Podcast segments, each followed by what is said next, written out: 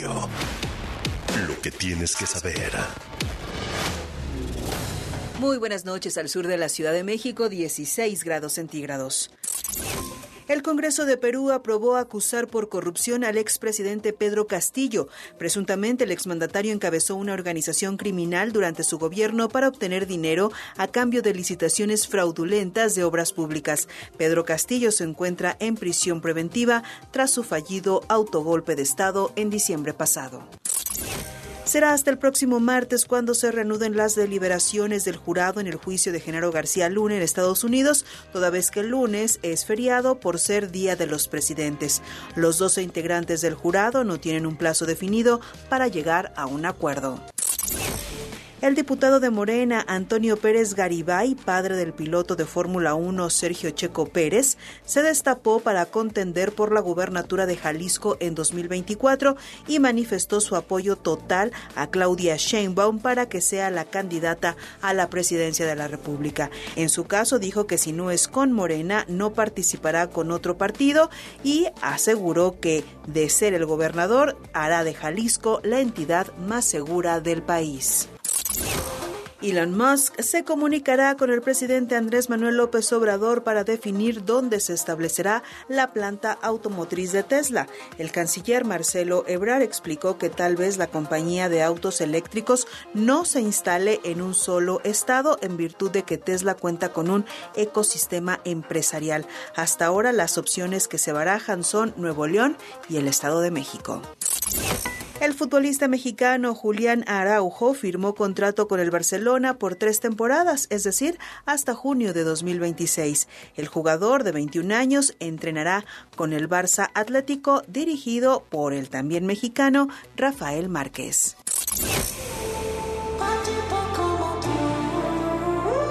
Shakira sigue facturando y sacó a la venta una sudadera con la frase Las mujeres ya no lloran, las mujeres facturan. La prenda está disponible en la tienda virtual de la cantante con un costo de 60 dólares y ya está agotada.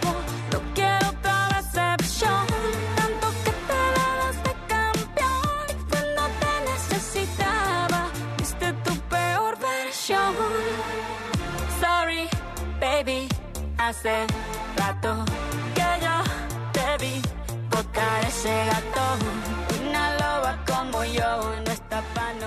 Síguenos en redes sociales, nos encuentras como W Radio México. Soy Carla Santillán y en una hora te espero con una actualización informativa. Más información en wradio.com.mx. Lo que tienes que saber.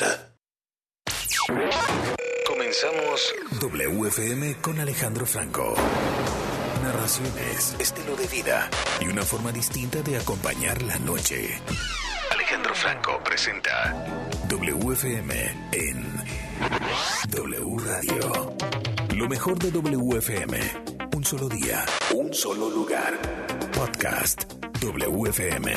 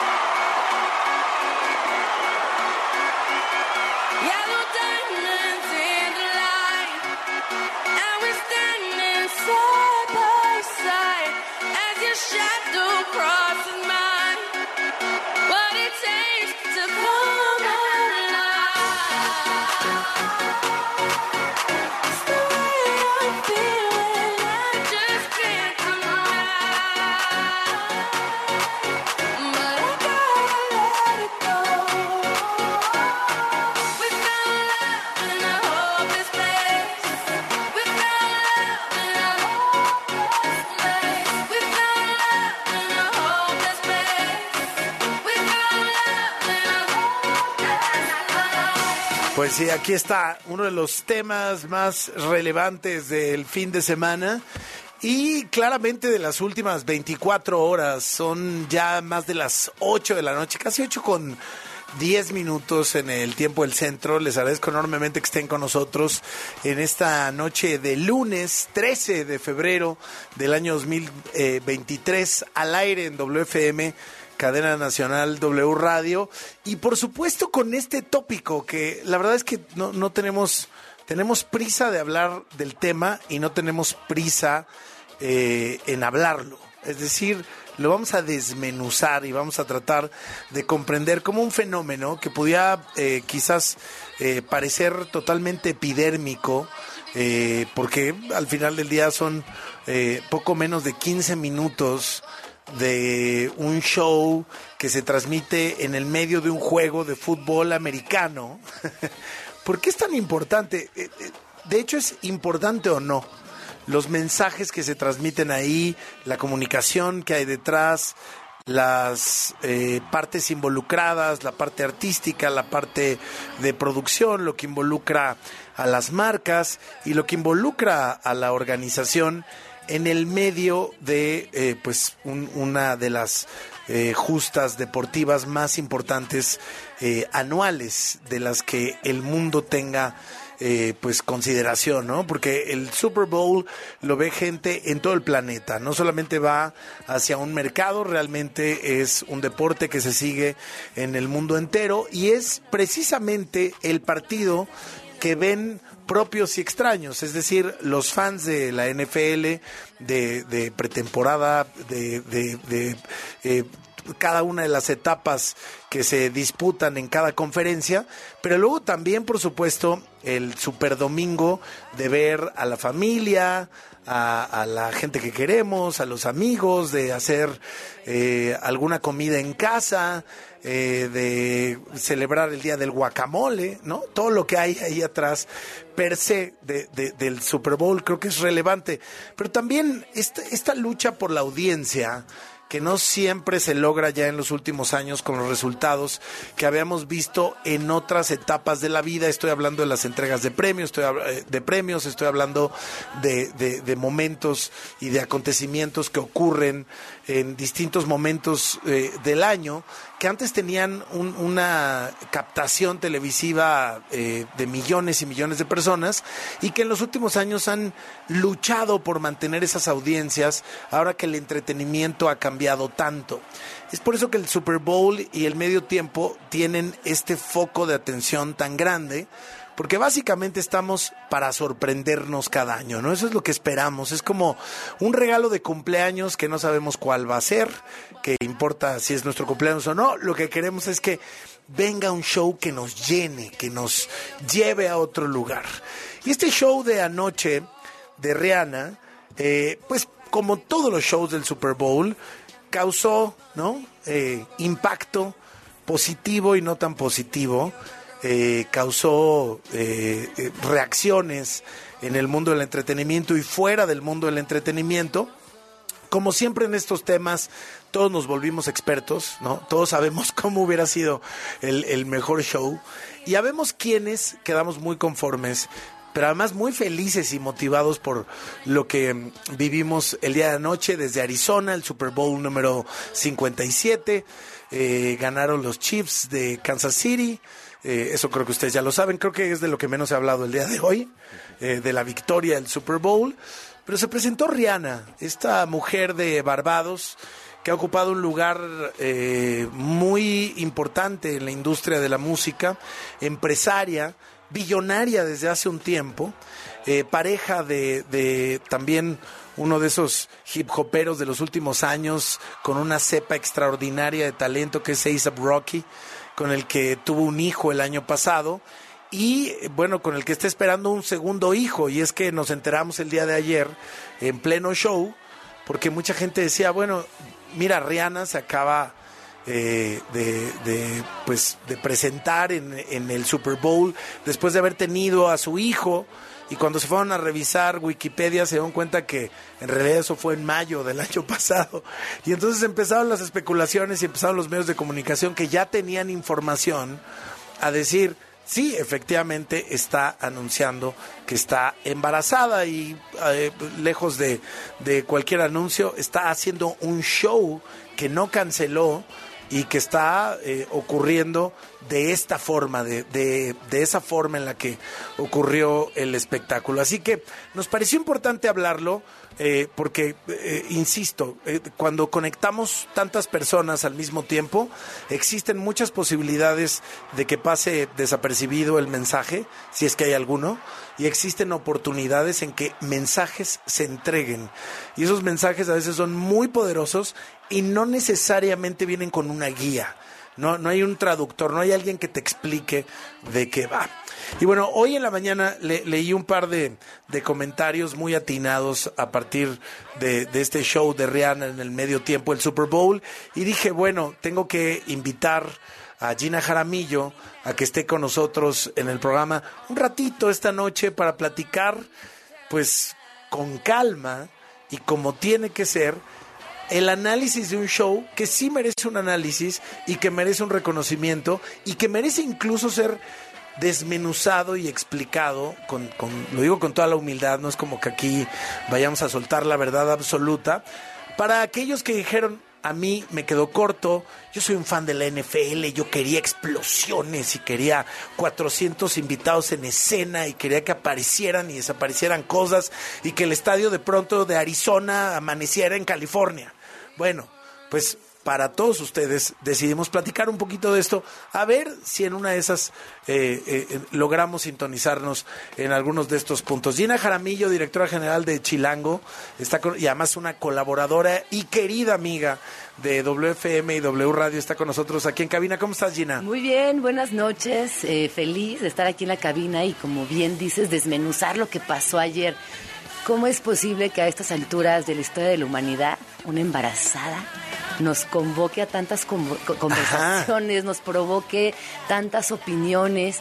Eh, de entrada te voy a platicar que yo estaba en un lugar con muchísimas personas y me llamó la atención eh, que estamos muy poco acostumbrados a ver cuerpos de mujeres embarazadas. Era que trae, porque no baila. Eh, yo dije, obvio, está embarazada.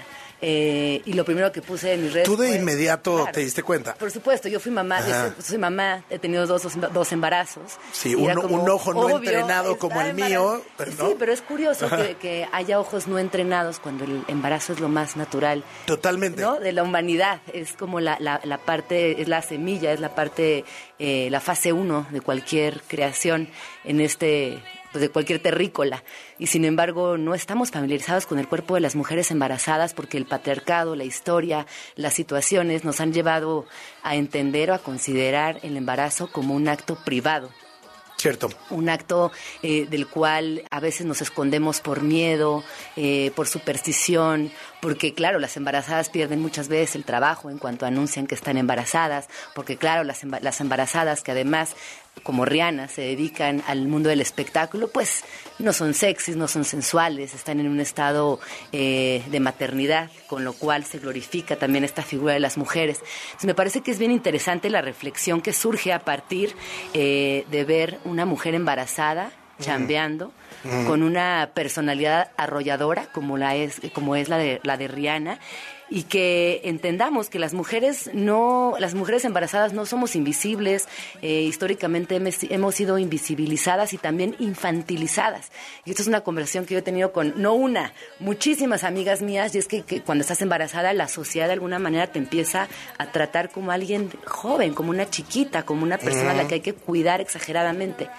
Y sí me parece que el performance Bueno, de la, la frase está terrible, ¿no? tremendo. O sea, de, de- de que alguien se alivia cuando, Sí. cuando tiene a su hijo, que, que justamente habla como de esta imposibilidad social de, de continuar con tu vida, eh, no entendiendo que, como dices, es el estado más natural, pero también diría yo eh, que deberíamos celebrar más Sí. en nuestra naturaleza propia. ¿no? Y abrazarlo de una manera este, radicalmente más normal. Sí. Eh, te voy a leer aquí, por ejemplo, unos datos. eh. Es- dice por ahí, tan solo en México, los despidos por embarazo en centros de trabajo son el motivo más frecuente de quejas por discriminación. Es decir, a las mujeres embarazadas la despiden, las despiden solo por estar embarazada. Y bueno, tú ya lo decías, ayer sin duda Rihanna, que es cantante, es actriz, es empresaria, durante su presentación no solamente se echó un gran popurrí y nos dejó claro que es una estrella inalcanzable, sino que además se convierte en la primera mujer embarazada en presentarse en un Super Bowl. Esto es increíble. Por, por el lado bueno y por el mal lado, o sea, como neta, apenas en el 2023 y nunca había sucedido, es verdad, es correcto. Y por otro lado, qué bueno que está pasando. Mira, yo creo que había dos sopas muy claras, ¿no? Cuando Rihanna firma el contrato para presentarse en el Super Bowl, no estaba embarazada. No sabía que estaba embarazada. Y evidentemente este asunto, cuando pues ya se convierte en algo obvio en su vida, debe haber sido un tema largo de conversación, eh, pues con su equipo de trabajo, con su esposo, e incluso, ¿por qué no decirlo? Pues con los organizadores del Super Bowl, ¿no? ¿Qué podemos hacer y cómo lo podemos hacer? Y me parece que el diseño del propio show, he visto unas explicaciones hoy maravillosas de qué significa realmente el show, que ahorita lo platicamos. Eh, me parece que, que se, se abrió una ventana y que en lugar de haber dado un paso atrás, dio dos pasos adelante y con mucha valentía hizo un show que incluso, aunque muchos puedan señalar que no es la Rihanna bailando que esperaban, que a ver, ojo, Rihanna tampoco nunca ha sido una gran bailadora, no es lo que la caracteriza. Esos que decían, estaba yo esperando, voy a bailar a Rihanna como siempre, pues eh, yo creo que estaban pensando en otra Rihanna, porque ella de cualquier manera no es una artista que se distinga por eso, no es Beyoncé, por ejemplo. Eh, y en ese sentido, me parece que, que esta posibilidad de contar eh, algo tan natural, pero que tan ajeno socialmente como, como el embarazo, como, como la fecundación, como dar vida, eh, es un tema muy interesante para poner en medio de un partido de fútbol Claro, americano. no, y a ver, es, es, es el foro perfecto. alucinante. Yo ¿no? leía por ahí que tenía una influencia directa de la Bauhaus. Ajá. Y recordemos esta frase famosa de menos is más, ¿no? Como more is less. Sí. Eh, como, claro, a lo mejor ustedes querían, o muchas personas queríamos ver fuegos artificiales, cambios de vestuario, muchísimos más elementos, pero esa claridad, ese minimalismo, esa, esos colores sólidos, esas paletas de color también seleccionadas, híjole, a mí me parecía teatral. O sea, para mí fue alucinante ver Sí. a Rihanna en esos 13 minutos, además con una presencia que de verdad pocas veces he visto eh, sola, representando a mujeres diversas, eh, dejando de lado esta, esta exigencia que demanda la perfección, porque la perfección no es un cuerpo curvilíneo de medidas precisas que el patriarcado ha decidido estandariz- estandarizar. La perfección existe en muchos lugares y para mí ella es perfecta, ella es una mamá en potencia eh, compartiendo además un momento importante en su vida. Estar embarazada, repito, como decíamos al principio, siempre lo manejamos desde el secretismo y la humildad doméstica y que esta mujer salga y se presente así en el evento deportivo más importante del año, híjole, sí mis respetos, la verdad. Uh, Me gustó mucho también el comentario de Areli Paz el día de ayer por la noche y hablaba y decía, bueno, eh, leo crónicas y comentarios muy azotados con el halftime y la espectacular Rihanna, dice unos criticando que fue aburrido, otras diciendo que eso es una verdadera mujer. Y seguimos siendo, dice, verdaderas mujeres en otro tuit muy interesante que rompió con estereotipos de ver más piel, ¿no? Eh, eh, eh, muy interesante que incluso rompe eh, pues el status quo de qué debe pasar en un partido de fútbol americano, ¿no? Ya el, ya el solo hecho de decir eh, una verdadera mujer que se está presentando ahí, dice Areli, acaba haciendo un comentario machista, ¿no? Eh, debido a que no todas lo hemos estado, queremos o podemos. Y justamente está en la línea de W Radio Areli Paz, periodista, también parte de la familia de W Radio. Querida Areli, ¿cómo estás? Bienvenida a WFM. Hola Alejandro, la Gina, qué gusto saludarlos, es un placer estar con ustedes. Eh, te estaba escuchando y de verdad, eh, Gina, me sorprende cómo sin querer estábamos conectados en, en, en mundos distintos y en historias distintas. Yo no soy mamá, pero a partir de que leí un comentario que decía, Gracias Rihanna por presentar a las verdaderas mujeres, empoderadas, aceptando el embarazo, como si el embarazo fuera un tema novedoso, como si lo hubiera inventado anoche Rihanna, Sí. como si anoche hubiera salido de esto es un embarazo, hombres nunca lo han visto. Entonces me pareció muy interesante y el debate que abrió casi 25 horas de conversación ha sido verdaderamente trascendental, porque lo que parecía solamente un show de medio tiempo, musical, un espectáculo a partir de un eh, partido de fútbol americano, se convirtió en el centro de la conversación. Ya no hablamos de Kansas, ya no hablamos del ganador, estamos hablando de Rihanna. Pero además, ella es una reina del marketing. Por eso, eh, no por eso eh, deja de ser una persona brillante por el tema de que sea billonaria. Y no es billonaria porque sea mujer, es billonaria porque es talentosa y el talento no tiene que ver ni si eres un hombre y una mujer, solamente puedes, no puedes dar resultados o no dar resultados. Ella utilizó el color rojo, por ejemplo, hablaban de los símbolos. Sí. El color rojo es un rojo que, que significa poder, que significa empoderamiento. Las mujeres que se pintan o que se pintaban hace 20 años los labios de rojos era porque incitaban a algo más, porque se sentían más que cualquier otra persona frente a un espacio, a un lugar o a un punto de trabajo. Entonces, el rojo representa mucho. El tema que estuviera ella suspendida en estas em, pues, eh, bases o en esas plataformas, Plataformas.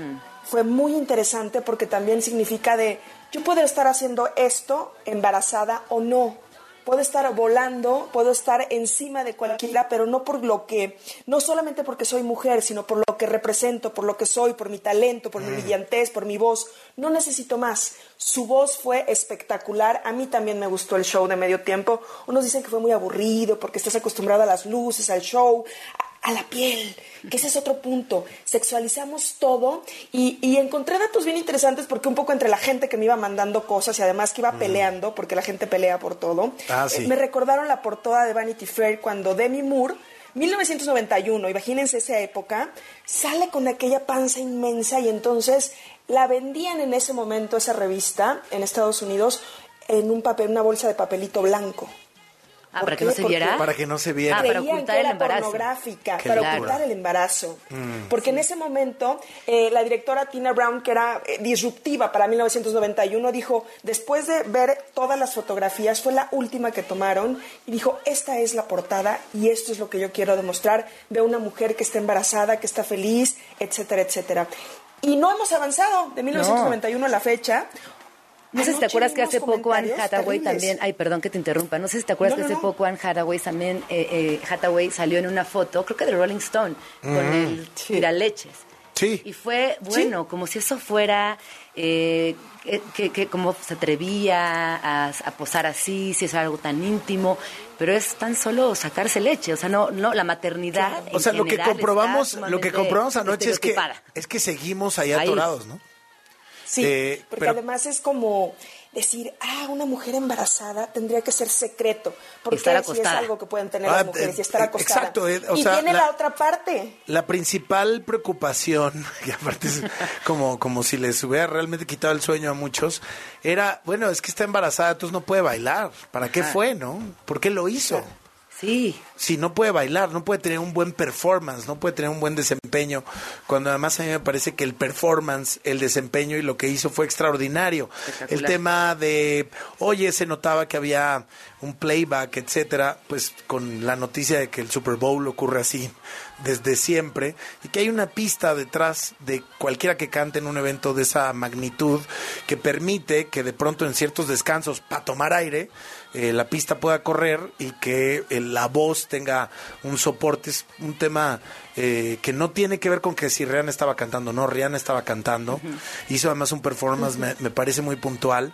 Primero traía un arnés y fue sorprendente el final del show, en el momento cumbre, cuando ella está en todo lo alto y se culmina esa pieza que insisto, hay, hay algunas teorías interesantes que dicen que habla de la fecundación, que los bailarines eran espermatozoides, que ella pues eh, simboliza eh, pues eh, el- el- esta, esta figura de la fecundación y, y de la vida y que justamente va teniendo distintos momentos y, y- y también unos momentos de, de- de facturación. Ah, no, es decir, claro. Por ejemplo, ese momento del lipstick y, y su marca Fenty, que bien decía Areli, esta mujer eh, eh, de verdad es una artista completa, una empresaria de cepa, y no me parece que haya tenido un solo momento de flaqueza el show completo, Areli. Me parece que no, me parece que fue muy brillante, espectacular. Fue sorprendente verla, eh, escucharla, porque además fue su regreso a los escenarios, entonces teníamos todos mucha expectativa. Seamos o no fans de Rihanna, reconocemos que el talento es espectacular. Y, y- y de los comentarios que leí, Alejandro Gina, fue muy interesante en este punto donde decían, es que eso es el femini- feminismo, eso es lo que representan hoy las mujeres fuertes, poderosas y embarazadas. Entonces ahí me parece que muchos otros decían, claro, porque tú no eres mamá y no has estado embarazada y nunca lo vas a estar, no sabes la brillantez de lo que significa eso. Pero la realidad es que estar embarazada no significa ni eso te hace una mujer superior a otras. No. Es importante ser una mujer que da vida, eso se reconoce y es un privilegio que voy a reconocer y además sería mentira decir, te entiendo y pongo en tus zapatos, porque eso siempre me parece muy falso ese comentario. No podemos estar en los zapatos de alguien, podemos estar cerquita de la empatía, pero no en los zapatos de alguien. Pero creo que también no podemos tomar esta conversación a partir de que eso es la representación del feminismo en el mundo, porque me parece que sería excesivo Sí, y no. estaríamos perdiendo la realidad de lo que es el feminismo. No, 100% de acuerdo contigo. Y además, lo que mencionas es bien importante. Esto no se trata de una conversación que nos lleve a una pelea entre mamás y no mamás, ¿no? O personas, Claro. Tal cual, personas, tal perdón, cual. personas que maternan y personas que no maternan. Y por supuesto que yo desde la mañana decía, yo opino hoy desde mi maternidad, no desde mi feminismo, porque al igual que, ti, que tú, coincido en que esta conversación tiene tantas aristas, pero hoy yo quise hablar desde mi maternidad, justamente Sí. por lo que acabas de mencionar, Ari.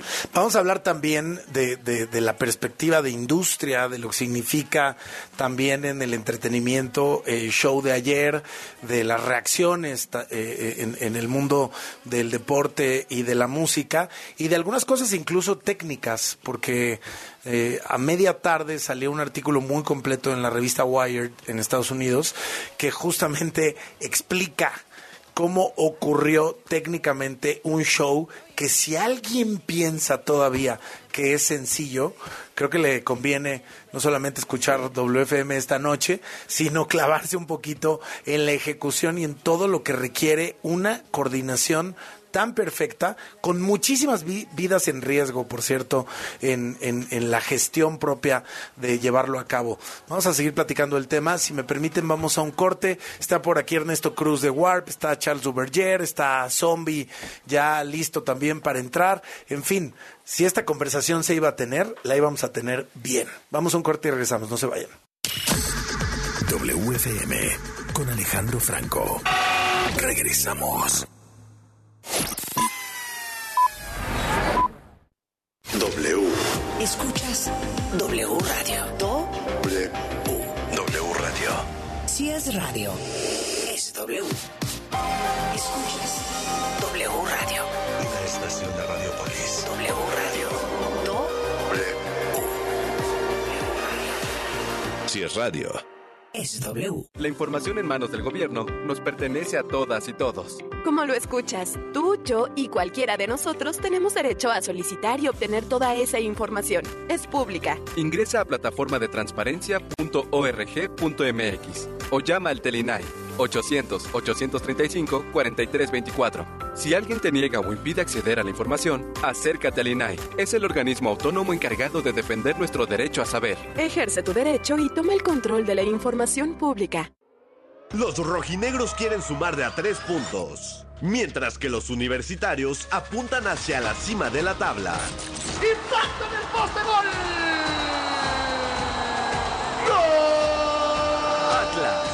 Recibe a Tigres.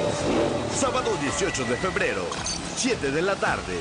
Por W Radio, wradio.com.mx y nuestra aplicación. En W, somos la voz de la pasión.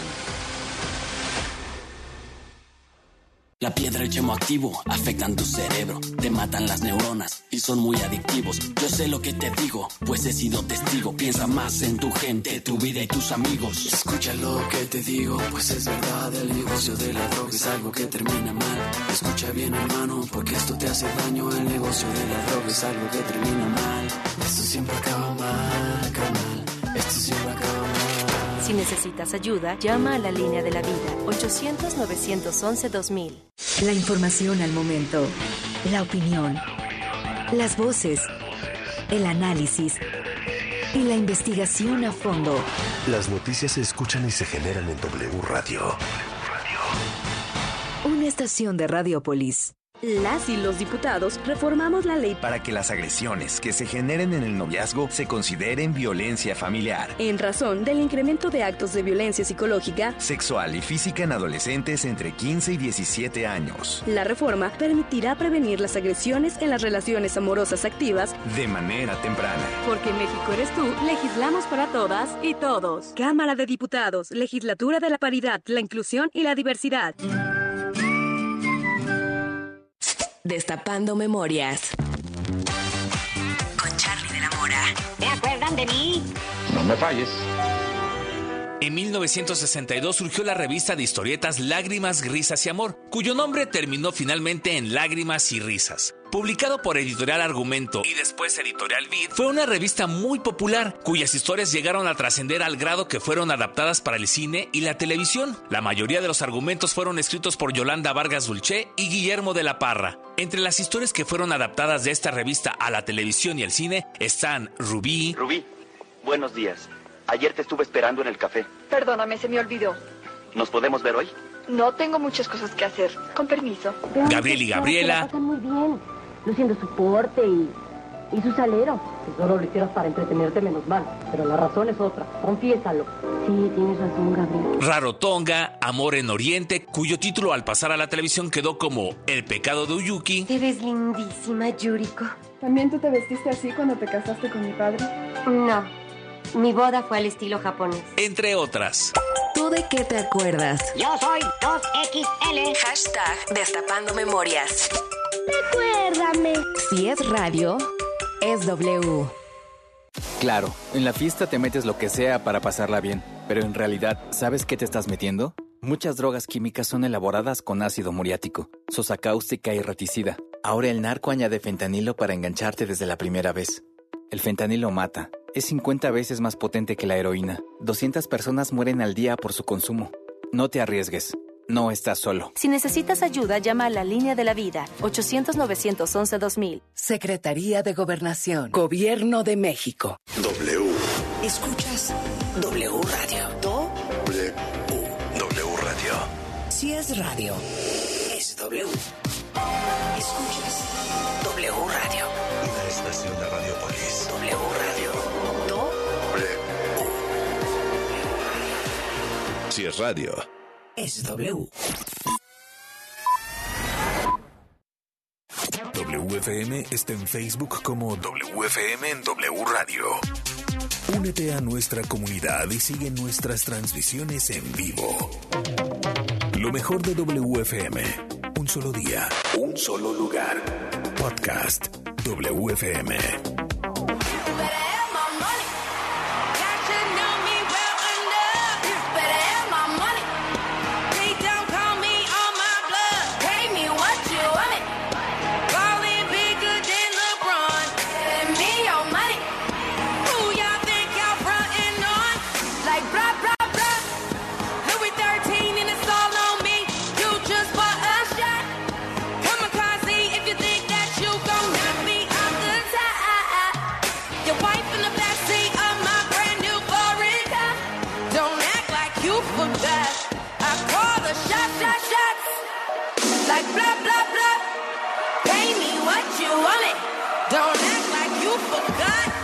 Algunos momentos de anoche en Arizona, en este show que por supuesto llegó a todos lugares del mundo o a la mayoría del planeta.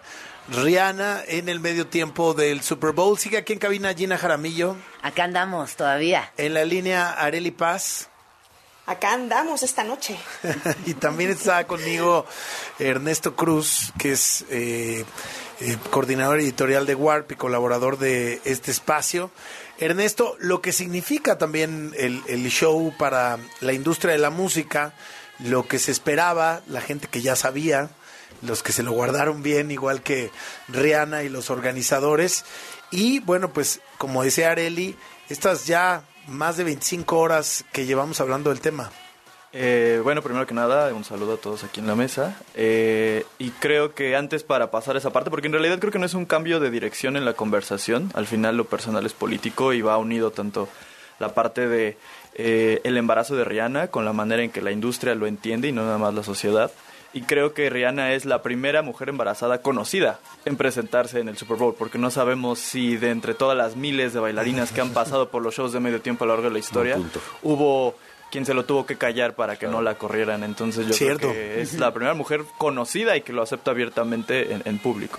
Eh, ya hablando específicamente como del show, eh, justo creo que lo que más me gusta del, del espectáculo que ofreció Rihanna es que tenía muchas, tiene muchas lecturas. Eh, y específicamente para la industria, pues es que era el regreso de una popstar que llevaba casi siete años callada, eh, que realmente como que nunca se le ha visto mucho interés particular en realmente querer regresar. O sea, la gente especuló que ayer estrenaba una nueva canción, que de repente a medianoche íbamos a tener un nuevo disco. No hubo nada de, Nada eso. de eso. Los reportes siguen diciendo que realmente no hay certeza de si realmente va a regresar y ahora creo que a mí no me extrañaría ciertamente y tampoco la culparía si ella de plano decide pues, no regresar a la música. O sea, al final es dueña de su vida, es una empresaria súper exitosa. Ha dejado claro que no lo necesite, que no está en una carrera contra nadie, ¿no? Sí, no, y, y creo que al final también, pues eh, en este sentido a veces damos por hecho que la vida de los artistas y de las artistas nos pertenecen y que van a sacar música cuando nosotros queramos. Y creo que la de Rihanna, pues y la de ningún otro artista nos pertenece. Eh, ya yendo hacia la estructura general del show, creo que a mí me gustó bastante, creo que es una lectura diferente de los shows de medio tiempo porque justo esperamos esta este, esta pomposidad y este maximalismo de cambios de vestuario, baile y eso, que incluso se lo criticaron hace dos años a The Weeknd, que no había tenido eso. Pero hay que ver que en realidad Rihanna no es pop, en realidad ella viene del R&B, ella viene del soul, de, de cantar, esa es su principal virtud artística. Entonces, no creo que. e, Es como extraño que a ella o al mismo The Weeknd en su momento le exigiéramos que bailara. Eh, y me parece que la verdadera revolución técnica del show estuvo en la construcción del escenario. Que hay influencia de la Bauhaus, hay influencia de la arquitectura industrial, eh, principalmente afroamericana, que ha sido muy eh, invisibilizada durante este siglo XXI, pero que artistas mainstream como Kanye la han llevado como al foco público. Eh, y sobre todo la dirección de cámaras, que como tal de manera oficial no, es- no es que A24, la productora de cine, haya sido quien estuvo a cargo como tal, pero recordemos que A24 es de Apple y pues los reportes indican que eh, Apple se asesoró con la gente de A24 Sí. para hacer la dirección de cámaras. Hubo, ¿no? hubo varias buenas manos ahí metidas eh, en la producción, era una coordinación, una coreografía perfecta, que fíjate, de pronto pasa, ¿no? Cuando ves algo que te parece fácil, piensas que es fácil y hasta puedes tacharlo de sencillo. Y un show como este, que haya parecido fácil, me parece un gran logro de Apple, eh, que, que ahora es el nuevo patrocinador, ya no es la marca de refrescos, Apple Music, y de la producción eh, en, en- en un tema de ejecución y también de concepción, ¿no? No, y que ese es uno de los grandes aciertos en la historia del arte. Tú piensas en la Bauhaus, como lo mencionaste, o pensamos Ah. en, el, en el Ready Made de, Duchamp- de Duchamp. Todos estos momentos cruciales, las vanguardias, donde todo pareciera que es muy sencillo y que en el fondo es bastante complejo y que tiene todo un concepto. Y esto que vimos ayer, a mí me pareció realmente hermoso. O sea, visualmente era alucinante, era teatral, tenía una narrativa casi de cine, está, los colores, ya dije, los sólidos, la, la forma en la que todo el tiempo la cámara acompañaba a Rihanna, era como ver un performance nunca antes visto en televisión. O sea, sí me parece que, que, que rompió algo, que hay un cambio importante en cómo se transmitió el show de ayer, a diferencia de otros años donde Sí. el ruido, el vestido, el, el coro, ¿no? Como que fue wow. O sea, de verdad fue hipnótico. Aquí en nuestro estudio también está mi querido Charles Duverger. ¿Cómo estás, Charles? Hola, buenas noches. Ya sé hola a que todos en la mesa. Hola, mano. Hola, hola. Este, Hola, hola. Banda. Eh, pues nada, no, no, no. eh, nada más quería agregar lo que estaba diciendo eh, eh, Gina, que era, eh, fue extrañamente fino. O sea, lo, o sea, hasta las líneas, el sonido, lo que cantó, con pista o sin pista de ayuda y todo eso, fue, como dices tú, minimalista, pero sobre todo fino y de buen gusto, rara vez visto en la verdad en un show de medio tiempo o en el Super ro- Bowl. en- Algo tan o en los shows americanos. Perdón, perdón, perdón, pero es así, ¿no? No es como, y además también venimos de, ahorita por ejemplo, en, la- en la- en las entregas de los Grammys, las entregas de los Oscars, todo esto, mezclamos el hecho de un show, de una cantante, pero además no hubo un, este, venimos de, de muchos, este, tributos y de muchas cosas y de muchos cantantes al mismo tiempo y todo así, todo abigarrado, este, todo así encimado. Y no, y esto es, fue fino, hermoso y se siente raro también. Contundente, Pero no pasa ¿no? nada. Es bueno sentir esa incomodi- incomodidad de ¿por qué no hay algo malo? ¿Por qué hay- no hay algo bizarro o, o así, no? Ese- 100% eso, es acuerdo. hermoso. Fue hermoso. Me estaban pasando el dato aquí, que también el show de aviones que inauguró Ah, sí. el Super Bowl estuvo piloteado por seis mujeres. Y Esto es eh, la primera vez que ocurre que todas las pilotos que están en esos aviones sean mujeres. Había muchos simbolismos y también había intenciones muy claras, ¿no, Arely? A ver, por aquí te Sí, traigo también, uno. por ejemplo, estuvo la mexicana Diana Flores, que fue parte del anuncio de medio tiempo del Super Bowl. Y el, entonces el, también spot ser- favorito de la noche, ¿no? Exactamente, y ella pasa a ser parte de esta historia de una noche de mujeres, en donde decían, los símbolos sí cuentan, los colores sí cuentan, las texturas, la luminosidad, y también el tema de que cambiara de una empresa refresquera, Apple Music, tiene que ver con validar que la música es importante, que el talento es importante, que esa es la parte que a mí me parece muy interesante, que muchos dicen, tiene que ver con marketing, sí tiene que ver con marketing, pero también tiene que ver con una posibilidad de, de descubrir un show de medio tiempo de diferente forma validando justamente así el talento y la música. Me parece que ahí es lo espectacular y también el tomar en cuenta que a partir de esto llevan muchos otros mensajes. Que si eres mujer, seas de donde seas, viene de Barbados. La puso en el mapa. Esta isla la llevó al mapa. Y hay otras. Puedes hacer lo que quieras y también el tema, perdón, de que las mujeres embarazadas pueden hacer lo que quieran y se límite que es su cuerpo y el médico y lo que determine alrededor su vida, porque ese es el punto. No tienes por qué esconderte, no tienen por qué quitarte el trabajo, por qué eh, presionarte para no embarazarte cuando es algo natural y cuando puedes hacer todo mientras tú te sientas bien, como ella lo hizo en ese escenario. Gina. Eh, también ahorita que mencionabas, Arely, me gustaría compartirles algunas otras mujeres que participaron en el Super Bowl y que son igual de importantes. Hubo deportistas, bueno, pilotos, le dijeron artistas, coreógrafas y cantantes. Tú hablaste ahorita de Diana Flores, que ella es capitana de la selección mexicana de flag football y fue coordinadora ofensiva en el juego de estrellas Pro Bowl de la NFL. Después tuvimos el espectáculo aéreo que estuvo protagonizado por mujeres y fue un equipo de pilotos mujeres de la Marina y así se convirtieron en la primera tripulación en realizar un espectáculo aéreo durante el Super Bowl. Eh, después tenemos que toda la imagen, esto es, es un dato también muy bonito y de hecho hubo un mural realizado eh, por una mujer indígena, eh, Lucinda, la morena, como ella se hace llamar Hinojosa, es la primera mujer indígena con raíces mexicanas en hacer una colaboración con la NFL. De hecho, eh, su arte se vio en este, en este mural de 882 metros y también en los boletos del evento. Eh, otro dato interesante es que Paris Gebel fue la coreógrafa que participó en el montaje del show de Mm. Rihanna, es decir, todo lo que vimos. Y cuando yo me enteré que era una coreógrafa, dije, pues sí, Hace sentido. hace sentido. Oye. sí tenía una cosa muy Oye. femenina ahí. El... Dime, Perdón. dime, perdón. No, es que ahorita lo que estás diciendo, Gina, me parece algo bien interesante. En esta ocasión estamos hablando de mujeres que hacen algo distinto y tiene que ver con el arte, con el desarrollo, con el hacer cosas diferentes, porque casi siempre al otro día se habla de la novia más guapa Ajá. del jugador del fútbol americano. La que le estaba La echando porras, ¿no? Sí. Sí. Ah, bueno, y me faltan, me faltan unas más, nada más déjense las termino de compartir para cerrar. Bueno, Rihanna, que ya sabemos que es la primera mujer embarazada en dar un show durante el, el halftime del Super Bowl. Una intérprete mujer durante el medio Ah, esa es tiempo. la que yo quería mencionar, Justina Miles. Sí, fue la primera intérprete mujer que le dijeron del lenguaje desde de anoche señas la otra Rihanna. aparecer. ¿Viste el Exacto. performance de ella? O sea, literal estaba Interpretando. Alucinante. estaba O sea, interpretando no, lo mismo. estaba interpretando esa emoción, ¿no? Completamente. Y luego tenemos a Imelda Hartley, que ya hizo eh, antojitos mexicanos. eh, con Happy Tamales, llevó el sabor mexicano de los tamales a este magno evento. Así que bueno, sí, sí, sí están cambiando las cosas. Ernesto. Que creo que además habría que eh, acotar que no solo es que Rihanna sea mujer, sino que es una mujer racializada y afrodescendiente. Y, y eso también cambia la perspectiva de muchas cosas, porque, eh, por ejemplo, el, el- a mí en estas diversas de- lecturas que se dan a las cosas, mi favorita sobre el color rojo fue que recordemos que en la década de los 70s y en los 80s el rojo estaba prohibido para las personas afroamericanas en la moda, en espacios de entretenimiento, porque se consideraba, tanto en hombres y en mujeres, que... eh, como que promovían una imagen sexual y vulgar de sí mismos.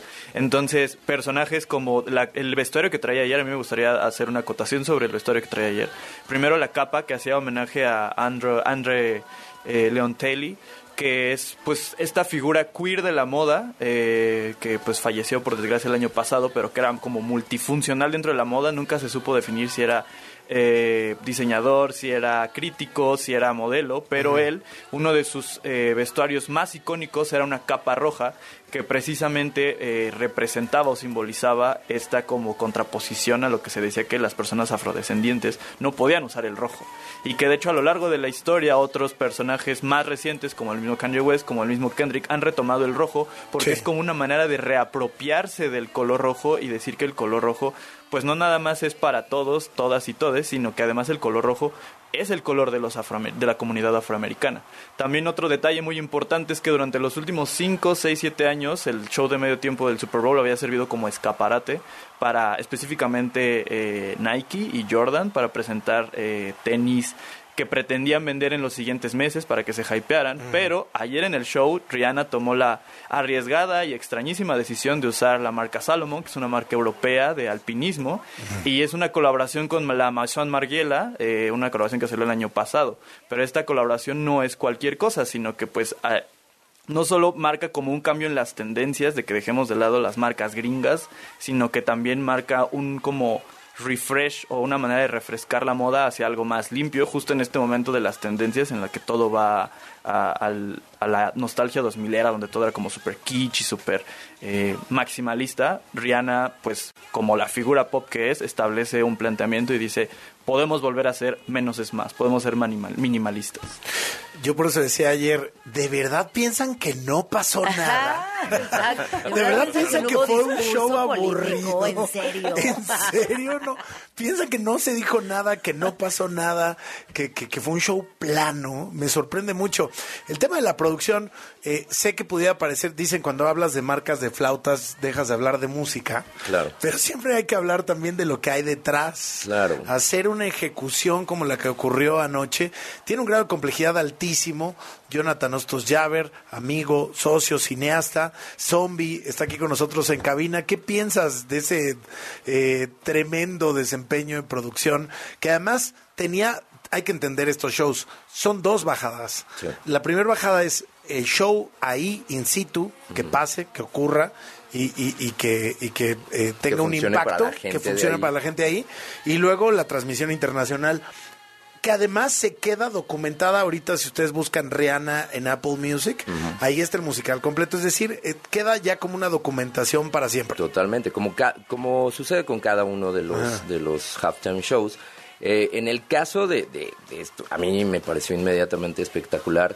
Siempre allí esta eh, frase que te dicen cuando haces, por ejemplo, efectos visuales o haces cine, eh, si se nota el trabajo del camarógrafo, del director, del actor y de quien hizo el, fec- el efecto visual, pues no funcionó, ¿no? y aquí no, no, no notamos eso, porque no hablamos de eso inmediatamente, y de lo que se habló fue de por qué no se movió tanto, y a ver, perdón, hay que recordar ese MTV, eh, MTV Awards que eh, Beyoncé salió embarazada, y pues salió preciosa, perfecta, como una pintura barroca, y nadie le dijo, muévase, ¿no? O sea, a ver, hay, hay que tomar distancia y, y- darle respeto a lo que es. Esto fue una pieza de arte como lo ha sido cada una de sus presentaciones para sus desfiles de Fenty, ¿no? Ella ya tiene todo un equipo de producción y de iluminación y de eh, diseñadores específicos para cómo se va a mover la cámara, para los drones que hubo, para el Spider-Cam, cómo se iba a meter. Eh, el director, inclusive, Hamish Hamilton, él sí es un hombre que ha estado toda la vida en el Super Bowl, pero ha, ha dirigido los Emmys, ha dirigido los Oscars, pero últimamente... Le se ha sabe de- al en vivo, Le pues. sabe, Ajá. pero se ha dedicado a hacer musicales. El último que hizo es La Bella y la Bestia para el, el, eh, aniversario que tuvo este eh, año pasado. Y quien hizo La Bella fue Her, la, la cantante. Entonces, este es un hombre que está muy, muy cercano con las cantantes. Hizo el en vivo de Lady Gaga. O sea, ha estado presente en la sensibilidad que necesita un artista como, como ellas. ¿no? Claro. Eh, yo sí creo que es, es algo que nos va a enseñar como audiencia, porque sí es muy importante que nos enseñen, ¿no? Tampoco si, si todo el tiempo quieres que salga este el, el recodo y todos bailando y que sea que parezca fiesta, porque eso es las quejas del público o, o Twitter.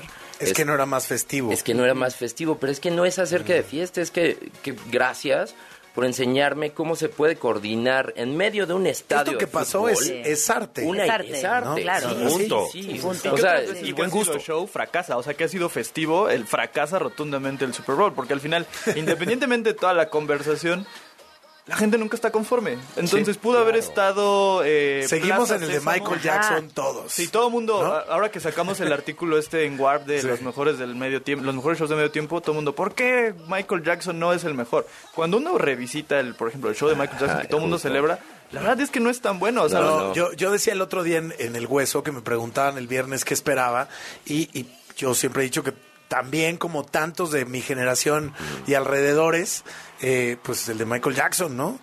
Pero no por la ejecución, no por lo que pasó, es por un momento en mi infancia. Claro. Por haberlo la visto. Claro. de niño y fue una nostalgia, bueno, sigo teniendo esa nostalgia, pero lo de ayer a mí me llenó el corazón. Sí, a- y a mí también, a la par de lo que pasó con Prince. Porque para mí Bueno, Prince es extraordinario. Aparte Sí. de ser Prince. Porque, por ejemplo, a mí con Michael mensaje, Jackson me pasó ¿no? que se me cayó el personaje. Ajá. O sea, para mí hoy él ya no está en mi nostalgia. Claro. Tiene un lado negativo con el que no puedo Que, que- lidiar. que Claro. ya quedó ahí Sí, cancelado. Para siempre. Pero sí, bueno, en, en mi opinión, Prince, no. diosa. No, diosa, Rihanna. Sí, Sí. sí. Y que incluso creo que se, se da mucho de lado como tratando de alabar a Rihanna este rollo de, oh, es que Rihanna fue perfecta. O sea, no olvidemos que aún Rihanna embarazada no deja de ser ser humano. Y los seres humanos Claro. nos equivocamos. Y si ayer Rihanna se hubiera equivocado, hubiera estado completamente normal. Ah, así como- seguro se Sí. equivocó. Sí, porque Claro. seguro se Ah, equivocó. seguro. Seguro. Sí. No, y de hecho hay un momento en el que dicen que cuando ella voltea y guiña a la cámara es porque ella sabe que se equivocó, es que se había eh, equivocado de, de trayectoria. Pero así como se ha equivocado Justin Timberlake en el mismo Sí. Halftime Show, se ha equivocado... eh, Harry Styles. Harry St- bueno, se equivocó eh, eh, Aerosmith en su Halftime Show, o sea, porque son Esto- humanos. estos shows son Claro. imposibles de que alguien Sí, claro. no se equivoque, ¿no? Pero, pero radica en eso también. No, yo, creo, me quedaría también con una, con una pregunta que hoy lanzaba en Twitter, ¿no? ¿Qué, qué molesta más? ¿La ausencia de una mujer hipersexualiza- hipersexualizada o normalizar el embarazo o incluso darnos la oportunidad de cambiar y ver desde otro lugar el espectáculo? Entender que hay tantas maneras posibles de disfrutar Sí. de un show eh, que es sublime, que es incluso, como decía, no tan ruidoso, que hay en el silencio, que hay en las pausas, que hay en, en esa posibilidad estética de ir más allá. ¿Por qué nos abruma? ¿Por qué nos, nos confronta tanto? Sí, Por la costumbre. De acuerdo. Sí. Por- pero nada más hay que reacostumbrarnos. Sí, y están bien los tenis, a a y está bien la ropa aguada. y- Exacto. Y que desde la, la visión de la industria... Pero punto, eso se, con se todo y que la NFL es hiper, súper, ultra conservadora, si algo hay que reconocerles para los shows de medio tiempo es que son los únicos que si algo no funciona, al siguiente año ya lo cambiaron completamente. Exactamente. Y tan así de que cuando pasó esto de Janet Jackson y Justin Timberlake, al siguiente año, puras bandas de rock. Y puras bandas de rock que no nos lleven a arriesgarnos a Sí. que algo pase. Y después alguien se equivoca otra vez o baja el rating, ¿sabes qué? Cambio Mira, lo que hay que reconocerles, hay, hay un camino largo, no es tan fácil que se logren los shows así, es también un drama, pero finalmente sí se abre la llave cada año. Claro. Sí. ¿Quién viene? ¿Cómo le va a hacer? Exacto. ¿no? O sea, Sí, los invitan y es el, el- el clásico, pues ya me conocen, ¿para qué me invitan? ¿Pa' qué me invitan? Sí los conocen y sí los invitan con intención. Yo creo que ahí el personaje que pudo haber estado en una lista seria en algún momento del año pasado era Kanye, para haber salido en este show. Pero evidentemente por todo lo que pasó, eh, yo creo que eh, ya no estuvo nunca más en la que, mesa. de hecho, Kanji iba a estar en el 50 Y no hizo falta. Metallica. Eh, y- iba a estar, yo creo que también en. eh, él- de hecho, él dirigía el de los Grammys, ¿no? Sí, claro. Él el dirigió el de los Grammys, 50. pero lo bajaron, entonces... Bueno. Gina, ¿algo que quieras agregar? Les quiero hacer una pregunta. A ver. ¿Cuál sería su Super Bowl soñado? ¿Vivos o muertos? O sea, Mm. halftime o Halftime. partido. Halftime. Ah. Ah. Sí, yo. A ver, a ver, Areli, tú. Wow. Ay. No, es que ya estuvieron Rolling Stones, creo que esos son mis mis favoritos y ya estuvieron y que volvieran me encantaría. Sí. Yo de alguna forma acompañando a alguien. David Bowie, lo siento. Radiohead nunca lo haría, según yo. Bueno, pero estamos soñando. Sí. Estamos soñando. Posible imaginando. ahorita me gustaría, lo me- y era hace rato algo que reflexionaba, a lo mejor Elton John, ya Ah. show de despedida acompañado de puras super pop. Sería un gran cierre de Elton Wow. John, ¿eh? Cher y Elton John sería genial, O, ¿no? o al contrario, Stevie Wonder Uy. despidiendo su carrera sí. también Bien ahí, acompañado de leyendas ¿Tú, afroamericanas. Charles? Hijo, no sé, no sé. Está difícil, ¿no? Está difícil, está difícil porque yo tengo varios varios favoritos. Es Chico Che, soy- dice. Chico Chico Che. Che, ¿la crisis? Lo dirás de broma. Bueno, de broma, sería pero- un gran halftime, ¿eh? No se sorprendan que pronto haya alguien mexicano de descendencia Claro. mexicana, porque Exacto. el corrido Sí. tumbado en Estados Unidos está, Está con pegando todo, muy grueso. es verdad. Areli Paz, gracias por estar con nosotros Gracias a esta ustedes. noche. Gracias. Gracias, Gina Jaramillo. con Gracias. Ustedes. Ustedes todavía tenemos aquí Unfinished Business, ¿no? Vamos a platicar de varias cosas en la segunda hora de programa WFM en cadena nacional W Radio. No se vayan. Dale follow a nuestras cuentas. En Instagram y Twitter estamos como WFM-W Radio.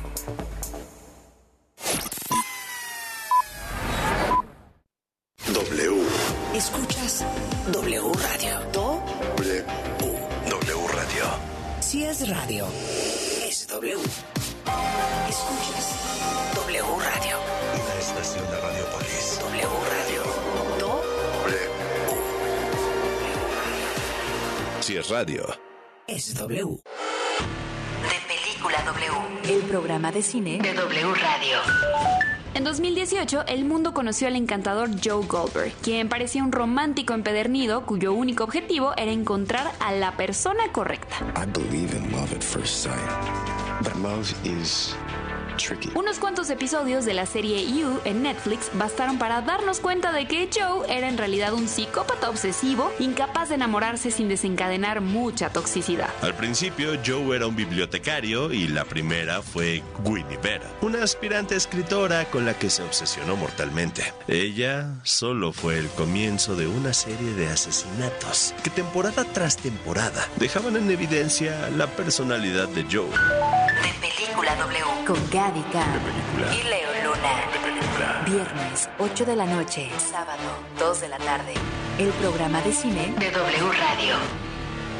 De Película W. ¿Qué es W Deportes? Es transmitir en vivo los mejores partidos de la Liga MX, la NFL, la selección mexicana, la Champions, la Liga Española. Es tener la mejor programación nacional e internacional sobre fútbol, automovilismo, apuestas, lucha libre, fútbol americano, el humor y lo viral. Y todo W Deportes se escucha en su aplicación y wdeportes.com. Somos la voz de la pasión. Dinero y economía. Economía. En pocas palabras, Finanzas W. con Roberto Aguilar. Eliminar registros del historial de crédito sí es posible. Porque la regla básica es que dependiendo del monto del crédito otorgado, se fija el plazo o temporalidad para actualizar tu historial. Que es un documento dinámico. Porque si bien en el tiempo se cancela información, también se suman nuevos datos. Y además las consultas que otorgantes de crédito realizan de tu perfil cuando solicitas un nuevo financiamiento o bien contratas un servicio. Para el caso de Buró de Crédito, que es la sociedad de información crediticia con mayor participación de mercado y acervo de información, las deudas menores o iguales a 25 UDIs, que es el valor de referencia que se actualiza todos los días, se eliminan después de un año. Y dependiendo del monto se puede tardar hasta 6 años en